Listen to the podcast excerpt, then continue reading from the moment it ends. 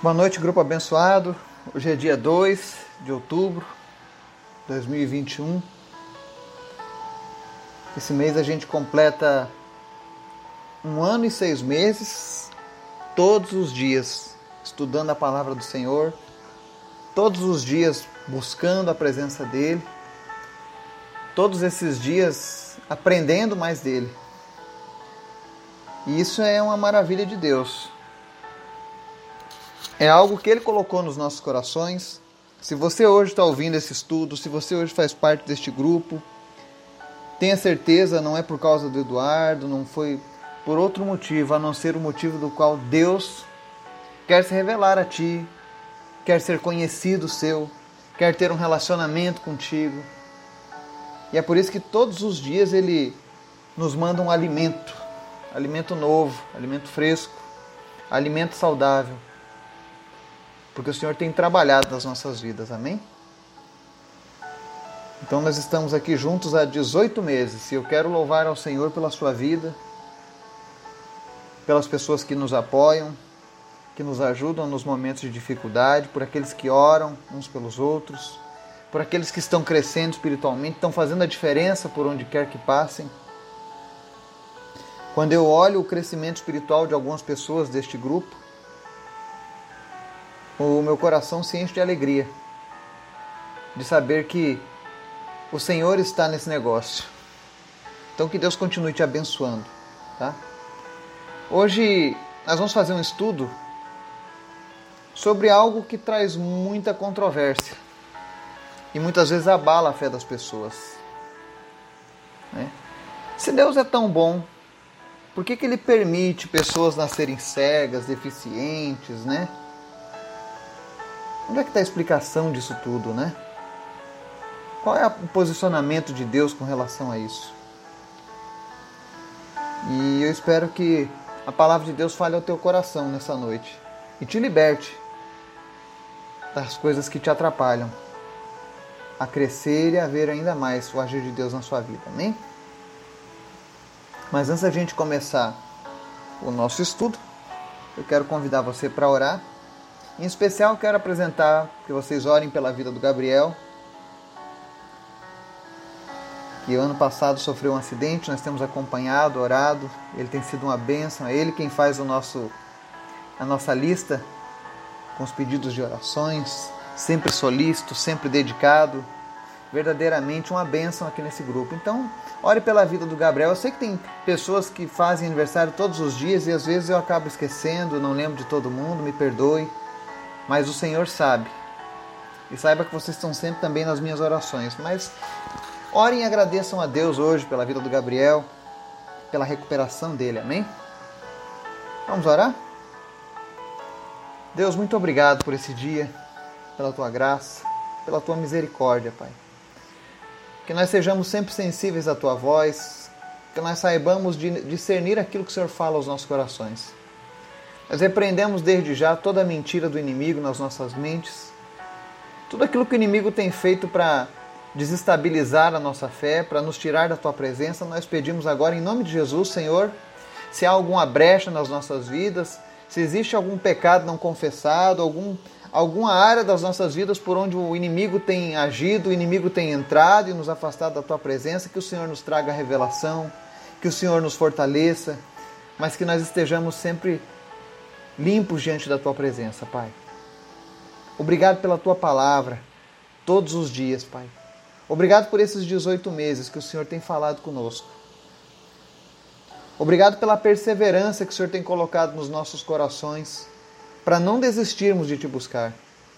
Ainda que muitas vezes seja difícil a mensagem, ainda que a aceitação dela às vezes seja de maneira que venha nos confrontar, mas ainda assim o Senhor tem falado conosco e nós queremos te agradecer por isso, Pai. Eu te peço nessa noite, Espírito Santo de Deus, visita agora cada lar, cada pessoa que está ouvindo essa mensagem, onde quer que ela esteja. Que a tua presença venha como um bálsamo na vida dessa pessoa.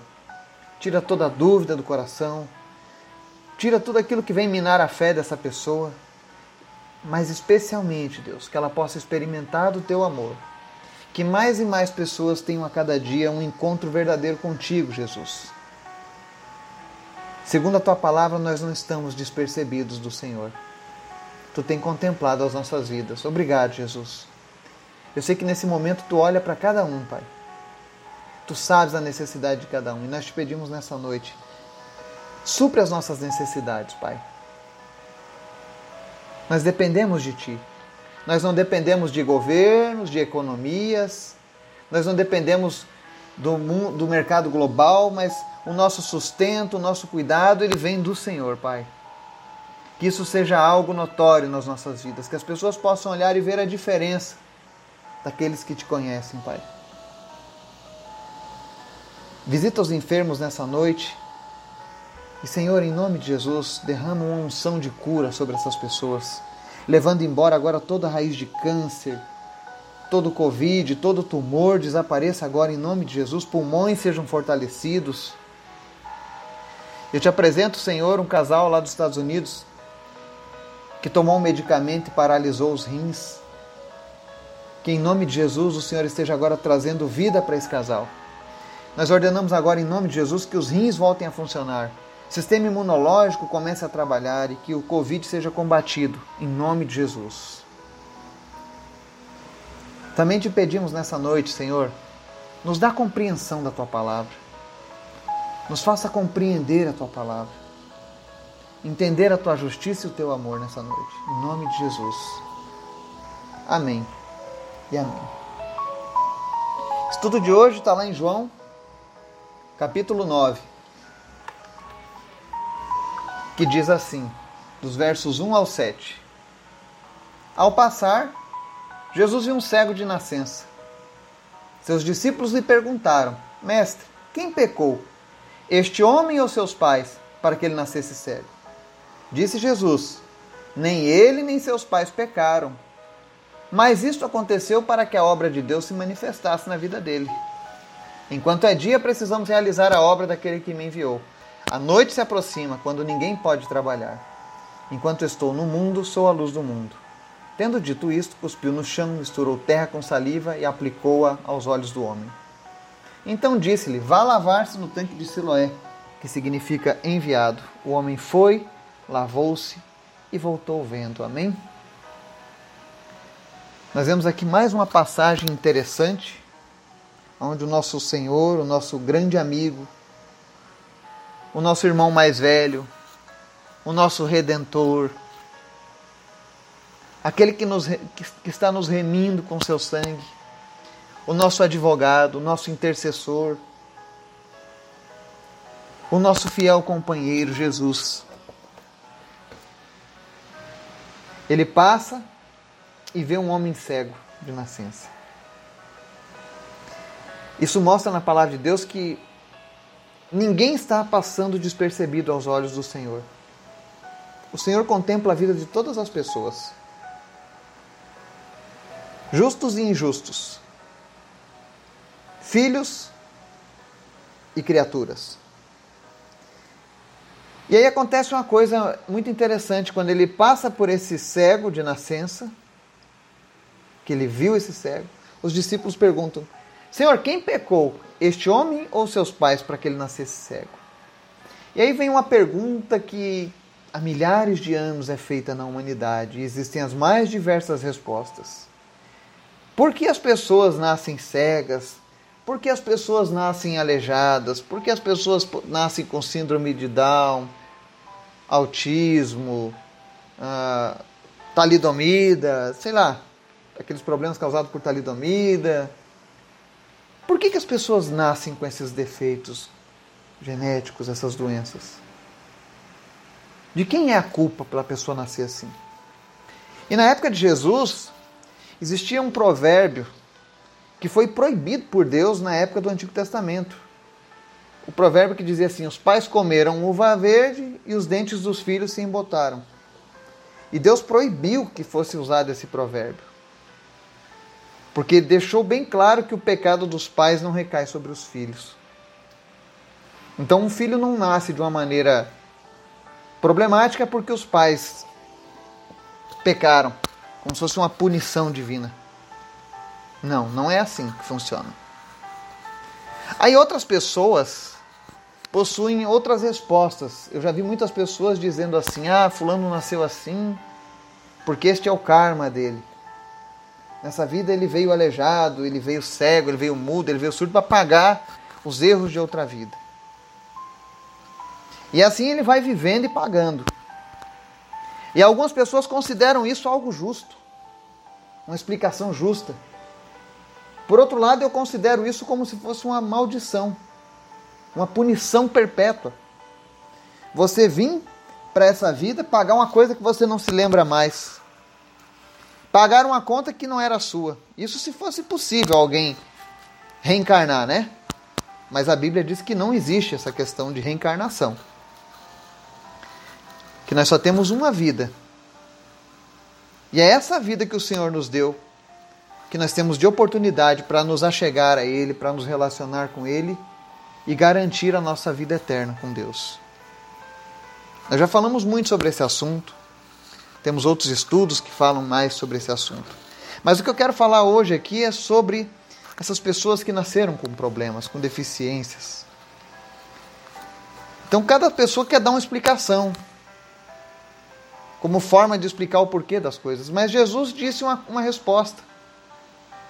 Lá no verso 3 ele responde assim: Disse Jesus: Nem ele nem seus pais pecaram, mas isso aconteceu para que a obra de Deus se manifestasse na vida dele. Jesus, de uma maneira incisiva, vai lá e corta toda a conversa fiada. E diz: Olha, não é culpa de ninguém.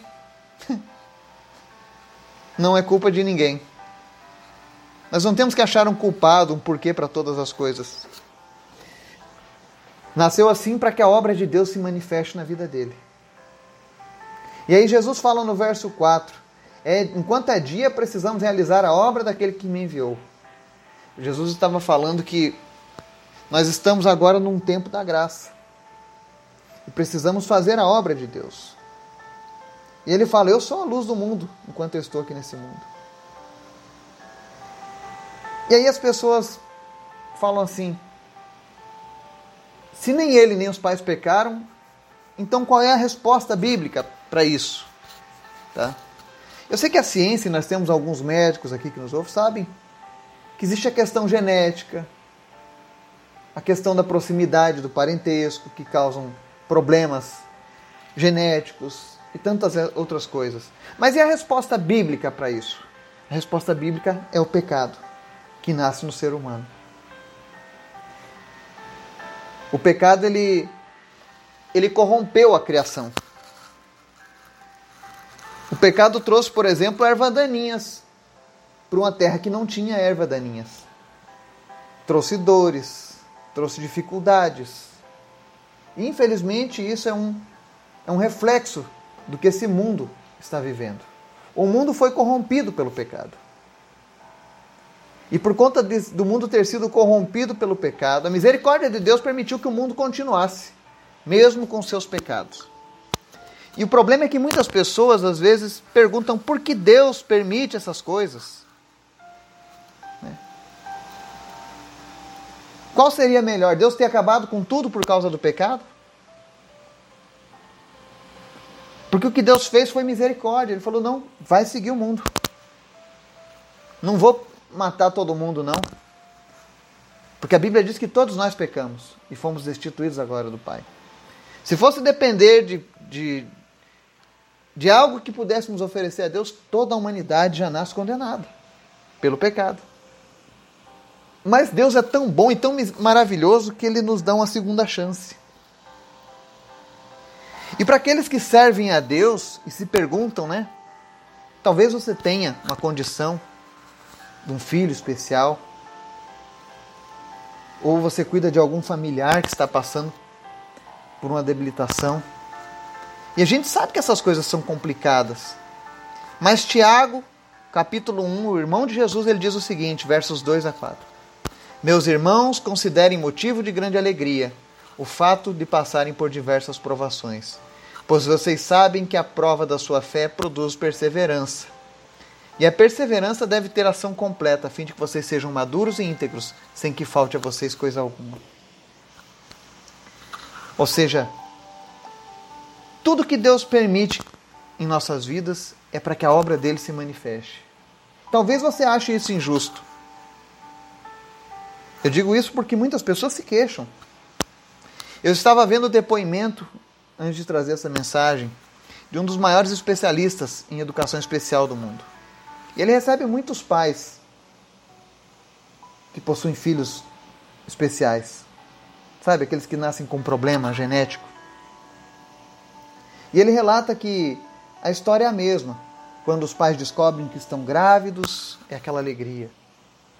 Né? A mãe está grávida, vai nascer um bebê. Felicidade, alegria. Mas quando passa alguns momentos, eles começam: será que essa criança está bem? Será que está sendo bem formada? Será que não tem nenhuma doença? E eu passei isso quando, quando fui pai pela primeira vez. Essas dúvidas também vieram para mim e vêm para todo pai, creio eu. E eu lembro que nós orávamos muito para que tudo corresse bem na gestação, no nascimento, na saúde dos nossos filhos. Mas a verdade é que muitas vezes vai acontecer de eles virem com alguma coisa. E aí essas pessoas, quando recebem essa notícia, a primeira vez, elas geralmente é um baque. Ficam tristes, ficam frustradas, o que era para ser uma alegria sem, sem medida agora começa a ter uma série de cuidados especiais, cansa, canseira, problemas. E eu quero dizer que eu entendo a tua dor. Que o Senhor entende a tua dor. E o Senhor está vendo o que está acontecendo. E aí eu vendo o depoimento daquele especialista, ele falando essas coisas, e ele disse uma coisa para os pais que chegavam frustrados. Ele diz assim: A estes pais eu gostaria de dizer que ter uma criança com deficiência não é prenúncio de uma vida futura infeliz. A deficiência não é uma fatalidade, é antes um reaprender a amar de forma diferente, mais intensa, mais verdadeira e única. E lembrem-se: quanto mais depressa superarem o ciclo de sofrimento, mais depressa apreciarão os encantos que só essas crianças são capazes de oferecer. Esse é o resumo de toda uma vida de um especialista, de um educador, de um homem que vive a cuidar desse tipo de criança. Esse é o recado que ele deu para todos os pais até hoje, no seu consultório, na sua escola. Elas são, na verdade, uma oportunidade para você aprender a amar de uma forma diferente. Eu tenho certeza, eu conheço algumas pessoas que possuem essas, essas, essas coisas especiais acontecendo na sua vida. Filhos especiais. E eu chamo de filhos especiais porque são. São pessoas que amam de uma forma muito mais intensa do que a minha, com toda certeza. Amam de uma forma muito mais verdadeira. Amam de uma forma muito diferenciada. E é isso que o Senhor quer falar para você nessa noite. Deus está te dando uma chance de amar como ninguém amou antes. Às vezes as pessoas se perguntam sobre o que é o amor de Deus. E o amor de Deus é isso. É mesmo tendo um problema, mesmo dando trabalho. Ou vocês acham que nós não damos trabalho para Deus? E principalmente antes de conhecer a palavra dele, nós dávamos muito trabalho para Deus, nós éramos teimosos. Mas ainda assim ele não desistia, ele continuava nos amando, ele continuava nos buscando, ele continuava tentando cuidar de nós. Assim como são os pais dessas crianças especiais. Ou então você que tem um um familiar que está vivendo agora numa necessidade especial. E aí vem um exemplo da Bíblia, sabe? Qual é a solução para esses problemas? Mateus 11, do 28 ao 30, diz assim: Venham a mim todos os que estão cansados e sobrecarregados, e eu darei descanso a vocês. Tomem sobre vocês o meu jugo e aprendam de mim pois sou manso e humilde de coração, e vocês encontrarão descanso para as suas almas, pois o meu jugo é suave e o meu fardo é leve. Assim como Jesus visitou aquele homem, ele viu aquele homem cego, e ele, e ele fez com que a obra de Deus se manifestasse na vida daquele homem, trazendo a cura. Assim Jesus fala para nós nessa noite. Se você está passando por uma luta, se o fardo está muito pesado, se o jugo está muito difícil. Por que ele diz do jugo, né?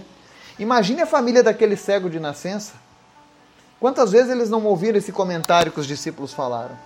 De quem era a culpa por aquela criança nascer cega? E eu imagino muitas vezes você que tem um filho especial. Eu lembro que há uma história no Brasil que antigamente pessoas que tinham síndrome de Down eram escondidas das famílias. As famílias não mostravam porque tinham vergonha.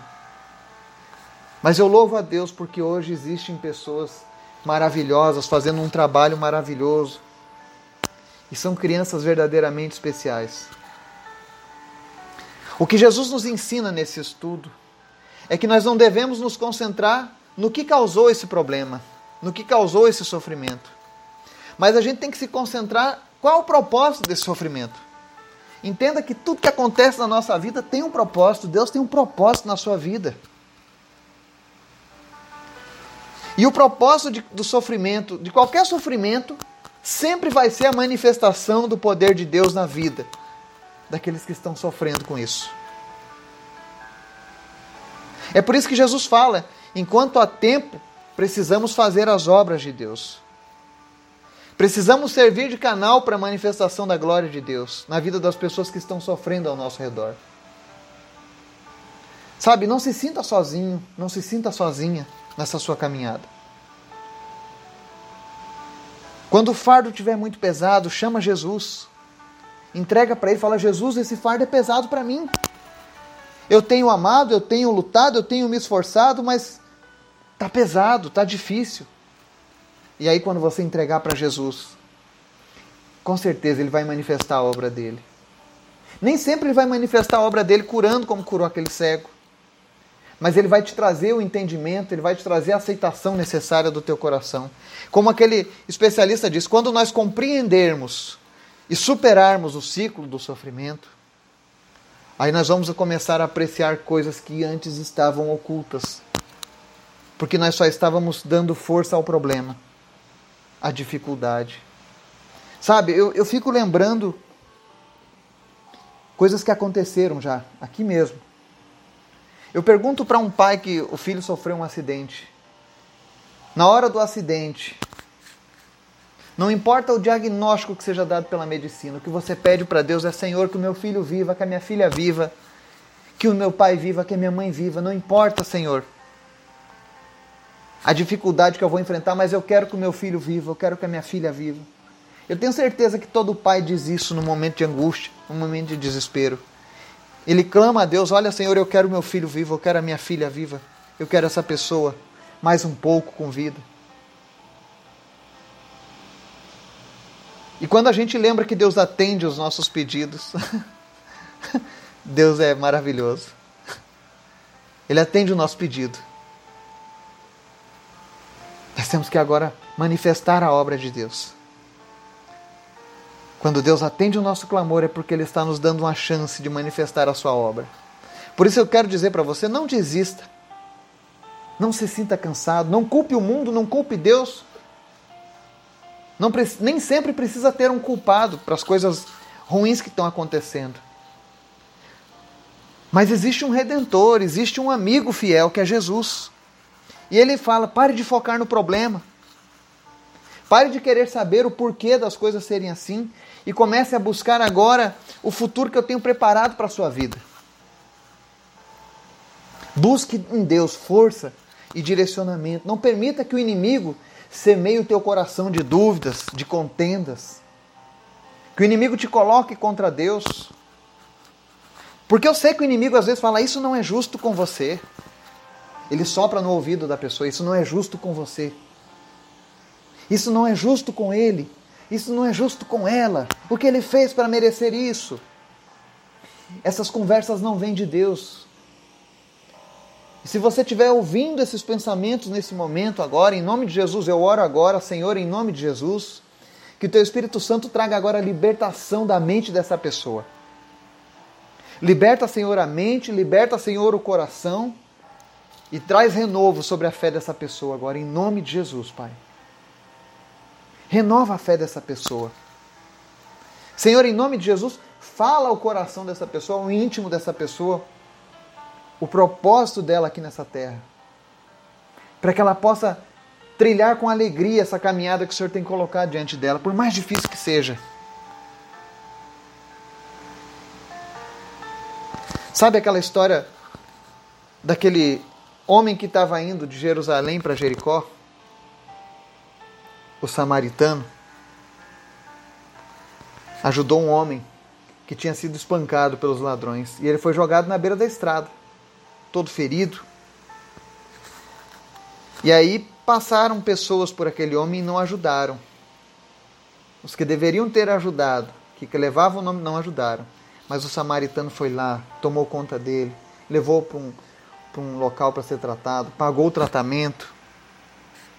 Isso é manifestar a obra de Deus na vida de uma pessoa. É você não perguntar o que, que houve, mas simplesmente fazer aquilo que Deus colocou na sua frente. Se Deus te deu alguém para cuidar, cuide. Não reclame. Por mais que seja duro, por mais que seja difícil, ao invés de gastar o teu tempo reclamando da vida, reclamando com Deus, busque a Deus. Invista mais tempo com a presença de Deus. E eu tenho certeza que o Espírito Santo vai falar no teu coração. O nosso Deus é bom, sempre bom, sempre maravilhoso, sempre misericordioso. E não há nada sem propósito nessa terra. Que o Espírito Santo de Deus possa te fortalecer nessa noite, possa te animar, possa te trazer entendimento das coisas que estão acontecendo. Em nome de Jesus, que haja agora um descortinar espiritual na tua vida. Que você possa viver um novo tempo com Deus. Em nome de Jesus. A palavra diz que aqueles que, que semearão com, que semearam com lágrimas vão colher em alegria. Vai chegar o tempo da tua alegria, pode ter certeza. Cada lágrima que foi derramada, enquanto você semeava o teu amor para ajudar essa pessoa que Deus colocou na tua vida, uma hora isso vai voltar numa grande colheita com alegria. É isso que a palavra de Deus fala para nós. Que o Espírito Santo de Deus fale contigo, te abençoe, te fortaleça te anime em nome de Jesus. Amém e amém.